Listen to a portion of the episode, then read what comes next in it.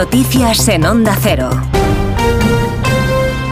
Buenas noches. El rey Felipe VI y el presidente del gobierno Pedro Sánchez reciben hoy al ministro de Asuntos Exteriores de China, Wang Yi, que se encuentra de visita oficial en nuestro país. Este domingo se ha reunido en el Alcázar de Córdoba con su homólogo español, José Manuel Álvarez, que ha anunciado que China va a levantar el veto a las exportaciones de carne de ternera española, que a partir de ahora podrá venderse sin restricciones más allá de las propias leyes del mercado en el gigante asiático.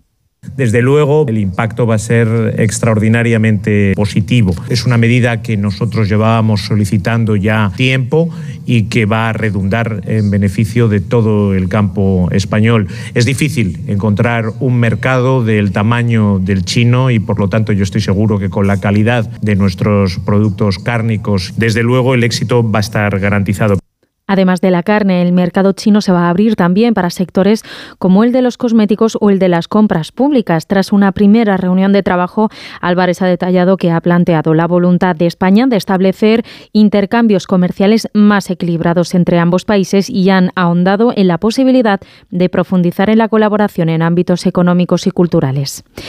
El Partido Popular ha obtenido la mayoría absoluta en Galicia, con 40 diputados en las elecciones autonómicas celebradas este domingo, en las que el Ha sido la segunda fuerza más votada con 25 escaños, sumando seis diputados más que hace cuatro años. El PSOE ha sufrido su peor resultado histórico en unas autonómicas gallegas, al conseguir solo nueve diputados de los 14 que tenían. La gran sorpresa ha sido para Democracia Urensana, una formación localista. El candidato Gonzalo Pérez Jacome, que ha logrado 15.000 votos, ve en este resultado una oportunidad de cambio para Galicia. A partir de aquí van a cambiar las cosas. No tan rápido como creíamos, pero lo que sí está claro es que van a cambiar y este diputado demuestra todo.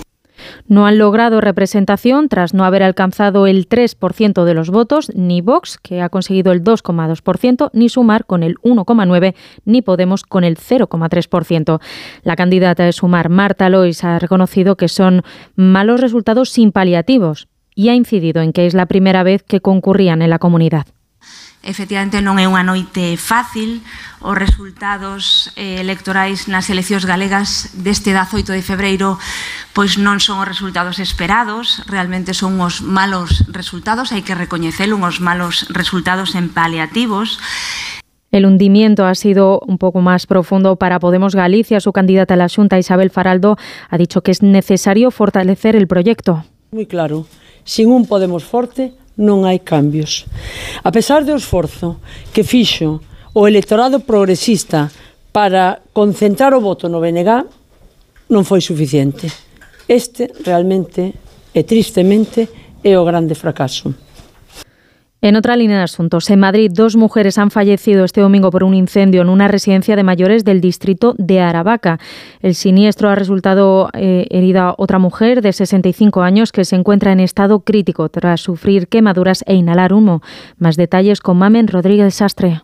El incendio se declara poco antes de las 7 de la mañana en una habitación de la primera planta donde dormía una de las fallecidas. El humo se extiende rápidamente por todo el edificio. Hay intoxicados leves por inhalación y con quemaduras trasladados a diferentes centros hospitalarios. Bomberos de Madrid. Eh, bomberos encuentra un incendio en primera planta en una habitación y procede a su extinción y a colaborar en las labores de evacuación. La segunda planta se encuentra inundada de humo y hay que evacuar a los residentes que se encuentran en la misma hasta zona segura. En la residencia Juan 23 en el distrito de Aravaca en Madrid vivían 39 residentes. La rápida actuación de la policía y los bomberos evitó todavía más muertes. Se investigan las causas. Ayuso, la presidenta, lamenta las muertes y se pone a su disposición para todo lo que necesiten.